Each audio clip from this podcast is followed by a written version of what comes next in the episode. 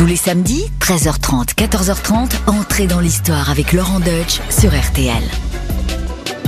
Bonjour les amis, c'est Laurent Deutsch. Aujourd'hui, je vais vous parler d'un monument de l'histoire. Un homme au destin hors du commun qui est passé comme une comète incandescente dans la première moitié du XIIIe siècle. Fils spirituel des Césars, héritier de l'idéal de Charlemagne, meneur de la sixième croisade, il est à la fois roi de Sicile, roi de Jérusalem et empereur du Saint-Empire romain germanique. L'homme cumule les titres de gloire et les honneurs. Il a pourtant été désigné, malgré tout ça, comme l'antéchrist par le pape Grégoire IX, son pire ennemi. Il a tant fasciné ses contemporains qu'on l'a surnommé le stupor mundi, ce qui signifie, hein, c'est du latin, celui qui stupéfie le monde.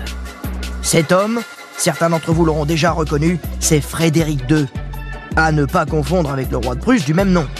Ici, il s'agit bien de Frédéric II de Hohenstaufen, l'une des figures les plus fascinantes du Moyen Âge, à l'image d'ailleurs de son château emblématique Castel del Monte dans les Pouilles, au sud de l'Italie. Il est incroyable ce château, faut absolument aller le voir. Vous êtes prêts? Alors allons-y. Plongeons ensemble dans ce flamboyant XIIIe siècle, le siècle d'or de Saint-Louis, où également le sceptre impérial et la férule papale croisent le fer où les géants se bousculent et où les œuvres de la matière et de l'esprit rivalisent de génie. Des jardins exquis de Sicile aux routes poudreuses de Terre Sainte, je vous conduis sur les traces du stupéfiant Frédéric II. Entrez dans l'histoire sur RTL.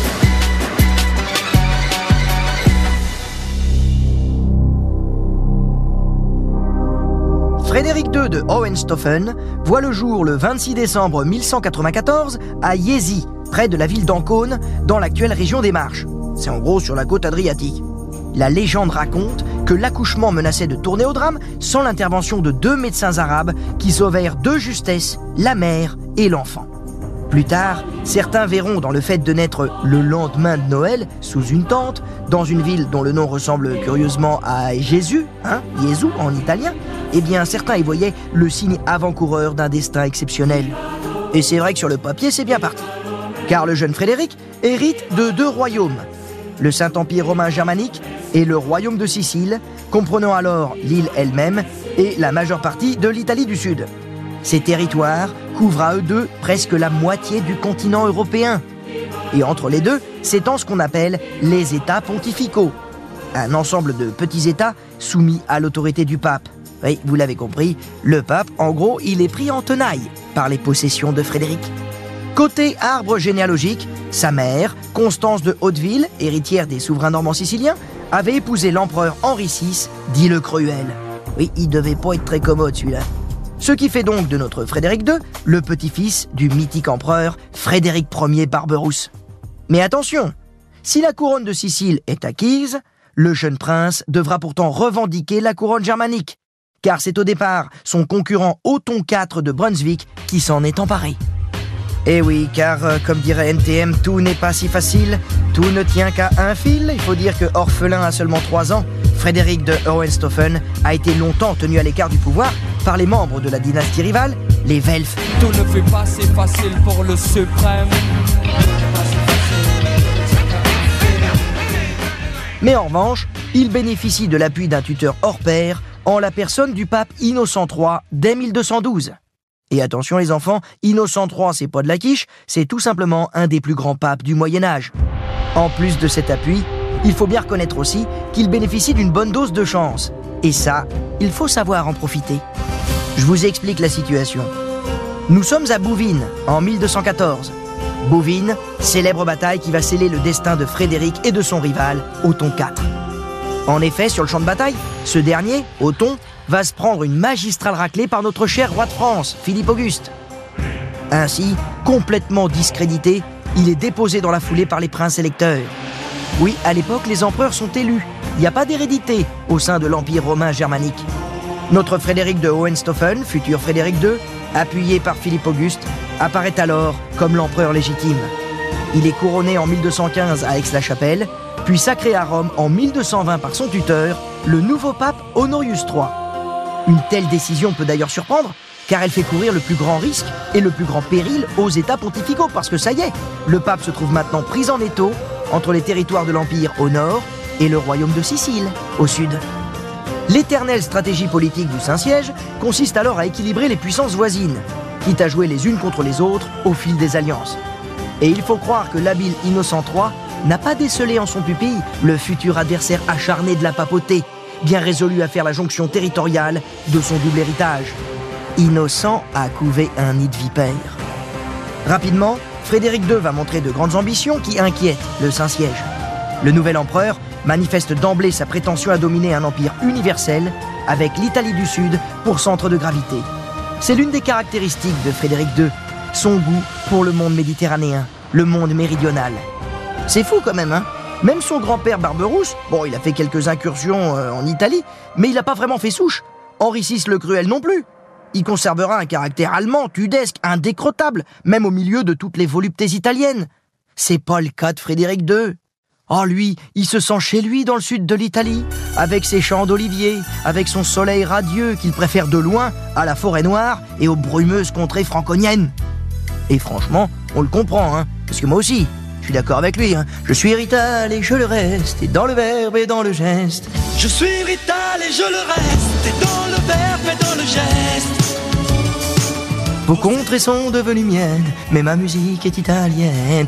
Et c'est vrai, franchement, je sais pas si vous vous rappelez du sketch des nuls, il y a, y a très longtemps. Vous savez comment on dit euh, euh, papillon en italien? Ça se dit farfalla. Hein, c'est mignon, c'est des pattes, hein, c'est le petit papillon, on l'imagine bien avec ses petites ailes. Alors qu'en allemand, le papillon, ça se dit Schmetterling. Tu vois, c'est beaucoup plus costaud, quoi. On sent que c'est déjà plus cuirassé, hein. Le papillon, là, il est venu avec son char, il est venu avec ses chenilles. Je dis ça, je dis rien, je m'appelle Dutch. Bref, pour résumer, notre Frédéric II a une culture plus méditerranéenne que germanique. Il sait d'ailleurs mieux parler l'arabe que l'allemand. Il préfère la compagnie des poètes et de sa ménagerie à celle des princes. Tout ça pour dire que Frédéric II compte bien asseoir sa domination sur la péninsule italienne. Or, un nouveau pape monte sur le trône de Saint-Pierre à cette époque, Grégoire IX, un homme inflexible à la poigne de fer. L'affrontement entre le pape et l'empereur s'annonce inévitable.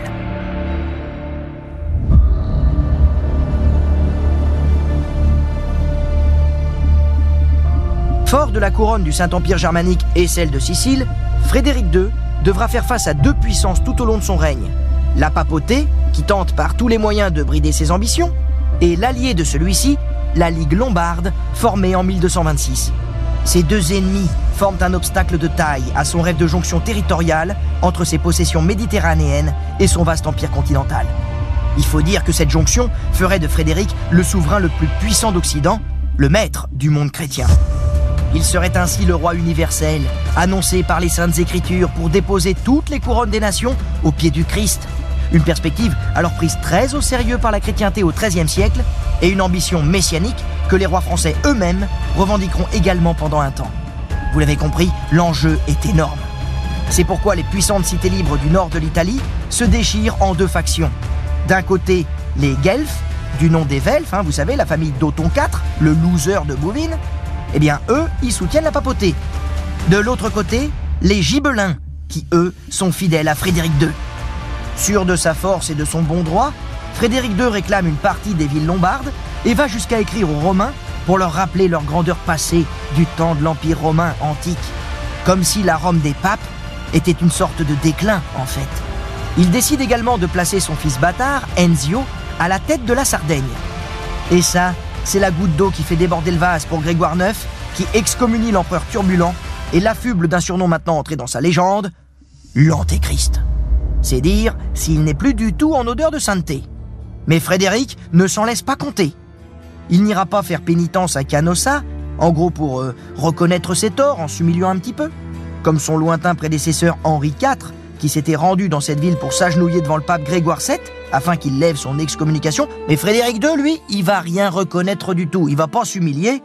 Au contraire, il va choisir d'aggraver son cas. Il assume le gars, il enfonce le clou. En 1231, il entend s'élever au-dessus des allégeances féodales à travers la promulgation des constitutions de Melfi. C'est une vraie révolution politique, mais aussi et surtout une provocation très audacieuse à l'encontre du pape.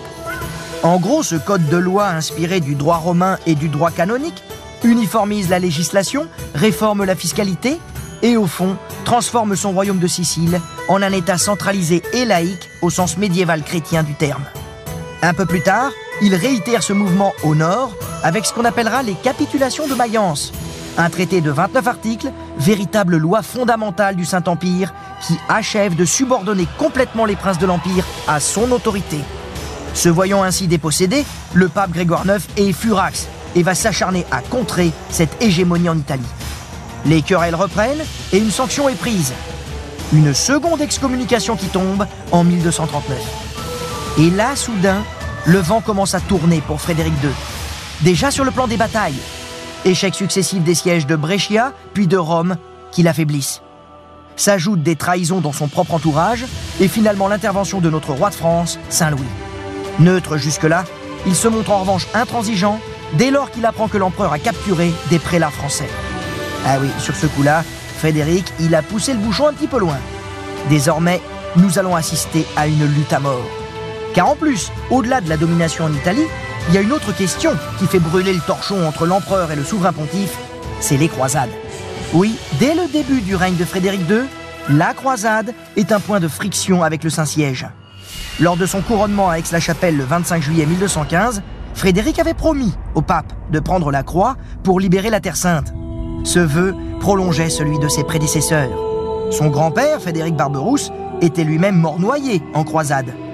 Mais une fois sur le trône, Frédéric tarde légèrement à tenir sa promesse. C'est qu'il a déjà fort à faire pour maintenir le contrôle sur ses vastes possessions des deux côtés des Alpes. Mais le pape y tient à cette expédition, à cette promesse de reprendre les lieux saints. C'est un des défis majeurs de la chrétienté qu'Innocent III avait inscrit à l'ordre du jour. En plus, les pèlerins y sont dangereusement menacés par les Sarrasins. Il faut faire quelque chose. Frédéric II, tu dois y aller. Tu l'as promis, t'y vas, ça suffit maintenant. En plus, c'est sympa d'envoyer Frédéric de là-bas, ça va l'affaiblir. Et ça va l'éloigner. Donc on lâche pas la pression. Tu vas la faire, cette sixième croisade, hein? Frédéric II, il hésite, il retarde son départ, il comprend bien que tout ça, ça va le détourner de son but, et surtout ça va l'affaiblir. Grégoire IX finit par s'impatienter, finit par s'agacer, finit par s'énerver, et au bout d'un moment, la sanction tombe, bim, Nouvelle excommunication, la troisième, le tiers, c'est dans l'ordre. Et c'est pas bon une excommunication pour un roi, hein, parce que quand t'es euh, excommunié, concrètement, ça veut dire que les sujets du roi peuvent rompre leur serment de fidélité euh, et choisir un autre roi, parce que le roi il est excommunié, donc euh, c'est pas bon le gars, il peut plus recevoir de, de sacrement, il peut plus recevoir la communion, il peut même plus être enterré en terre chrétienne. Non, le gars il est frappé d'interdit et son royaume aussi, donc on va aller chercher ailleurs, voir si l'herbe est plus verte, tu vois. Donc euh, Frédéric II, il y a un moment où s'il veut continuer à avoir des soldats, avoir des hommes, avoir des troupes, avoir un royaume, eh bien il faut qu'il se résigne. Et il finit par embarquer pour les croisades.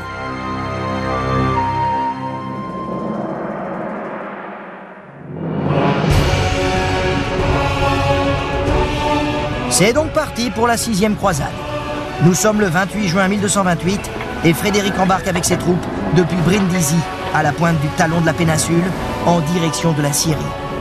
Dans son navire, il médite une stratégie bien particulière pour réussir une entreprise si risquée, là où tant d'hommes puissants ont échoué. En effet, en Terre Sainte, l'idéal de la croisade avait bien été souvent galvaudé par les ambitions personnelles les plus condamnables. Alors, Frédéric II, cet homme génial, si moderne en toutes ses actions, conçoit un genre de croisade tout à fait imprévu qui n'aurait pas du tout plu au pape si ce dernier en avait connu le plan d'action. En effet, Frédéric décide de gagner les lieux saints par la voie diplomatique. Un comble, à une époque où l'esprit chevaleresque n'offre que deux choix. Le triomphe par les armes ou la mort. C'est la fameuse devise vaincre ou mourir. Entamer des négociations, des pourparlers, parlementer, c'est presque une provocation à l'époque. Un croisé pacifique, on n'a jamais vu ça. Et pourtant, exempt de tout préjugé de race, de religion, Frédéric II ne veut pas la destruction de l'islam, qu'il estime par ailleurs. Plus raisonnablement, il sait que toute conquête brutale peut avoir des suites fâcheuses, des rancunes inapaisables, des haines ancestrales, des guerres sempiternelles. Frédéric connaît le monde musulman depuis sa plus tendre enfance en Sicile. Il s'est habitué à la cohabitation des cultures. Et même, pourrait-on dire, il apprécie un rapprochement entre l'Orient et l'Occident. Pour preuve, Lorsqu'il tenait les Sarrasins à sa merci en Sicile, il s'était contenté de mater les rebelles, mais s'était efforcé d'accorder une sorte de Pax Federicana aux autres. Alors Pax Federicana, c'est du latin, ça veut dire en gros la paix à la mode de Frédéric, avec là encore euh, des pourparlers, des négociations, des accords, des compromis. Et ainsi, Frédéric exige la soumission, mais certainement pas la destruction. Et c'est animé de cet esprit de concorde que Frédéric II débarque à Saint-Jean d'Acre le 7 septembre, mais précédé par la mauvaise réputation que lui vaut son excommunication. Les ordres de chevalerie des Templiers et des Hospitaliers lui sont plutôt hostiles. De même, une grande partie des barons de la Terre Sainte le dédaignent en raison de son contentieux avec le roi de Jérusalem, un valeureux croisé du nom de Jean de Brienne. Mais ça, on, on y reviendra plus tard. Pour le moment, Frédéric II n'a apporté avec lui que 600 chevaliers plus ou moins fidèles et ses ressources financières sont assez minces. Il doit même emprunter de l'argent pour payer ses troupes. Mais l'habile Frédéric n'aura même pas besoin de faire usage de la force. Il va profiter de querelles intestines qui minent le pouvoir de la dynastie musulmane régnante des Ayyoubides. Sa mansuétude séduit les infidèles, même si ces derniers ne sont pas dupes et trouvent leur propre intérêt dans des négociations avec un si puissant représentant de l'Occident chrétien. Mais quand même, Frédéric a de quoi intimer le respect et même la crainte. Mais le véritable coup de maître de Frédéric II arrive au terme de cette étrange croisade pacifique. Il parvient à s'entendre avec le sultan d'Égypte Al-Kamil, le fils du grand Saladin, avec qui il se lie même d'amitié et négocie rien de moins que la cession de Jérusalem, mais aussi Nazareth et Bethléem. En plus, il obtient aussi deux couloirs reliant ces villes à la côte. Là, franchement, c'est plus un accord, c'est carrément un miracle. Les lieux de pèlerinage sont reconquis sans avoir eu besoin de faire couler le sang. Un événement sans précédent. Mais depuis l'Europe, on l'entend pas de cette oreille. Eh ouais, le pape, il voulait que ça frite. Il voulait que Frédéric, il s'affaiblisse et certainement pas qu'il sorte auréolé d'une victoire et de grandeur. Pour les grands d'Europe ainsi que pour le pape, cette conquête victorieuse laisse comme un arrière-goût de défaite. Message officiel, la chrétienté aurait voulu une véritable soumission en bonne et due forme, c'est-à-dire par le fer et le feu. Car une croisade est censée être le triomphe de la foi, pas un marchandage avec les hérétiques. Ça se passe pas comme ça, il a cassé le game, le mec. Rappelez-vous à la cour d'école, on veut du sang, de la chic et du molar. Là, il s'est rien passé. Et pourtant, sacré roi de Jérusalem, Frédéric II a réussi une prouesse. Néanmoins, lorsqu'il rembarque d'Acre le 1er mai 1229, il laisse derrière lui une situation relativement précaire et un grand nombre de problèmes non résolus. Mais Frédéric est pressé de rentrer en Italie pour en découdre avec la Ligue lombarde alliée au pape, qui ne lui a laissé aucun répit durant son absence. Et c'est là, finalement, son enjeu prioritaire. Malgré tout, cette sixième croisade restera une grande réussite de son règne et un modèle de sagesse diplomatique qui a marqué l'histoire et qui sera imité par la suite.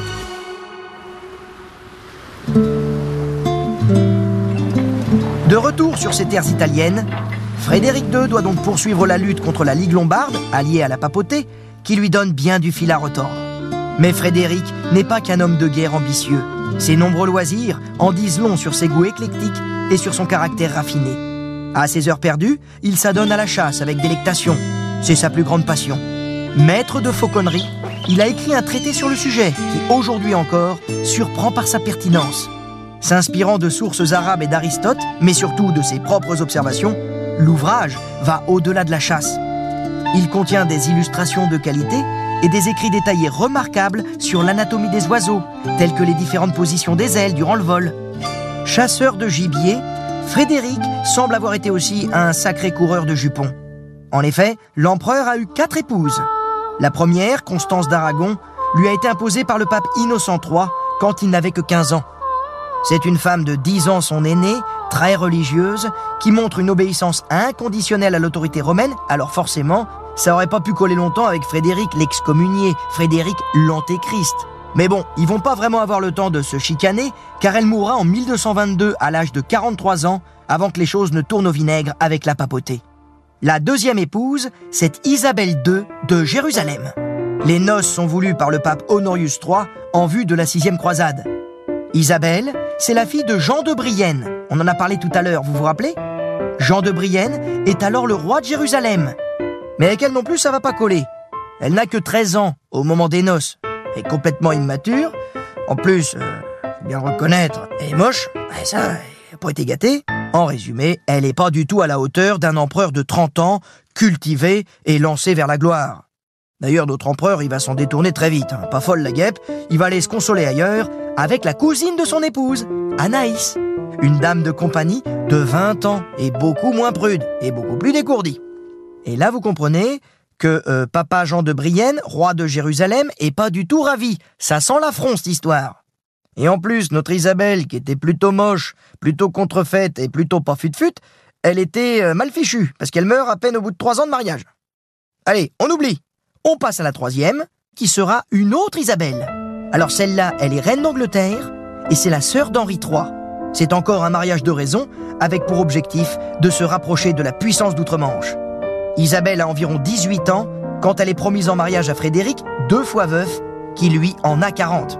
Si ces trois premières femmes ont ainsi été imposées par la raison d'État, il en aime par contre éperdument une quatrième, la délicieuse Bianca Lancia. Évidemment, une méridionale.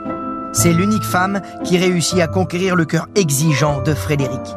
Mais ne pouvant convoler en juste noces, nos deux tourtereaux s'engagent d'abord dans une relation clandestine qui donne naissance à plusieurs bâtards. C'est une relation entourée de mystères qui, hélas, finira de manière tragique.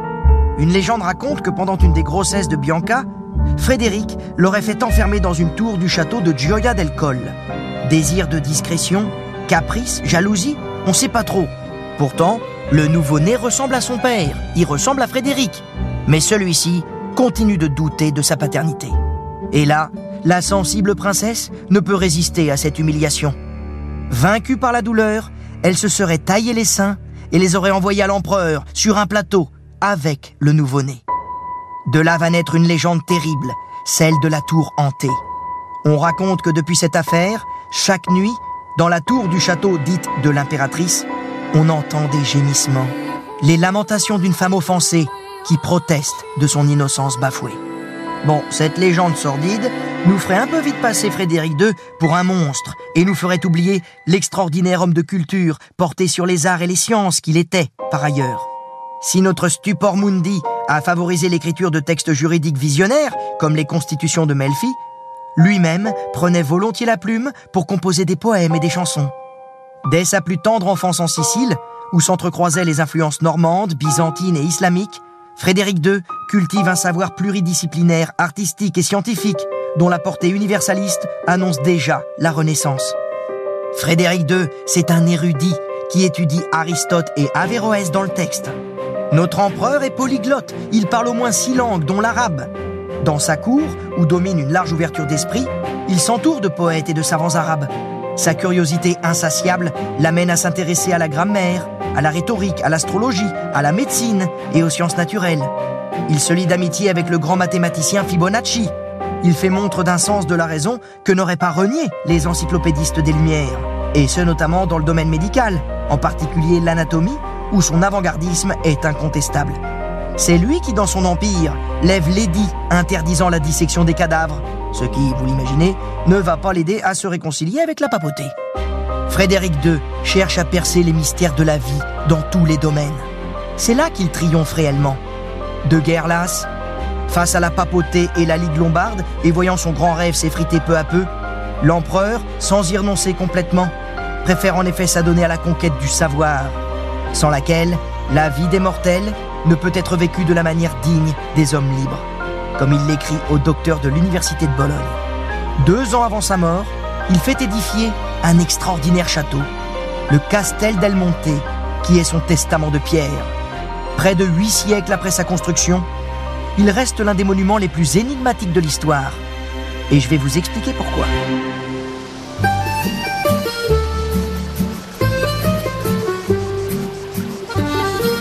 Imaginez-vous dans la campagne profonde des Pouilles, dans la réserve naturelle de l'Alta Murgia, où règnent les oliviers et les pins parasols. L'une des collines est coiffée par ce qui ressemble à une immense couronne. C'est Castel del Monte, le château de Frédéric II. Omniprésent, obsédant, le chiffre 8 signe cette architecture à la forme rigoureuse, aux lignes pures, qui dégage quelque chose de magique. Jugez par vous-même. Un énorme octogone dont chaque angle est boutonné d'une tour elle-même octogonale. Huit pièces par étage et au centre une cour octogonale évidemment. À l'intérieur, une bibliothèque. Vous voyez la bibliothèque labyrinthe du nom de la rose de Jean-Jacques Hano?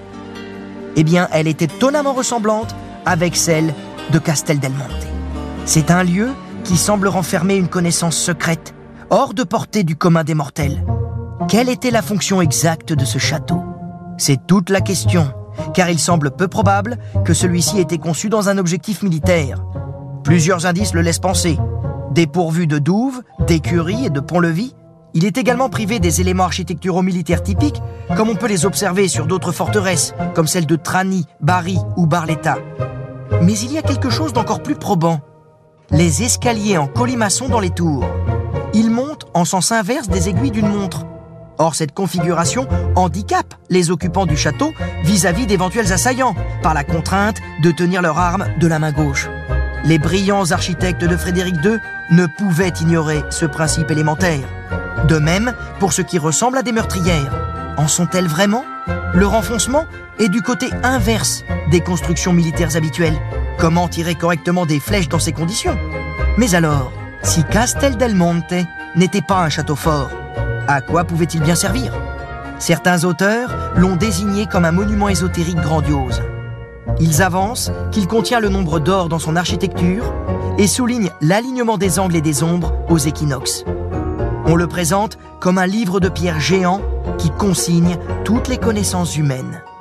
Sa forme octogonale est le parfait mélange entre le carré, symbole de l'humain et de la matière, et le cercle, symbole du divin.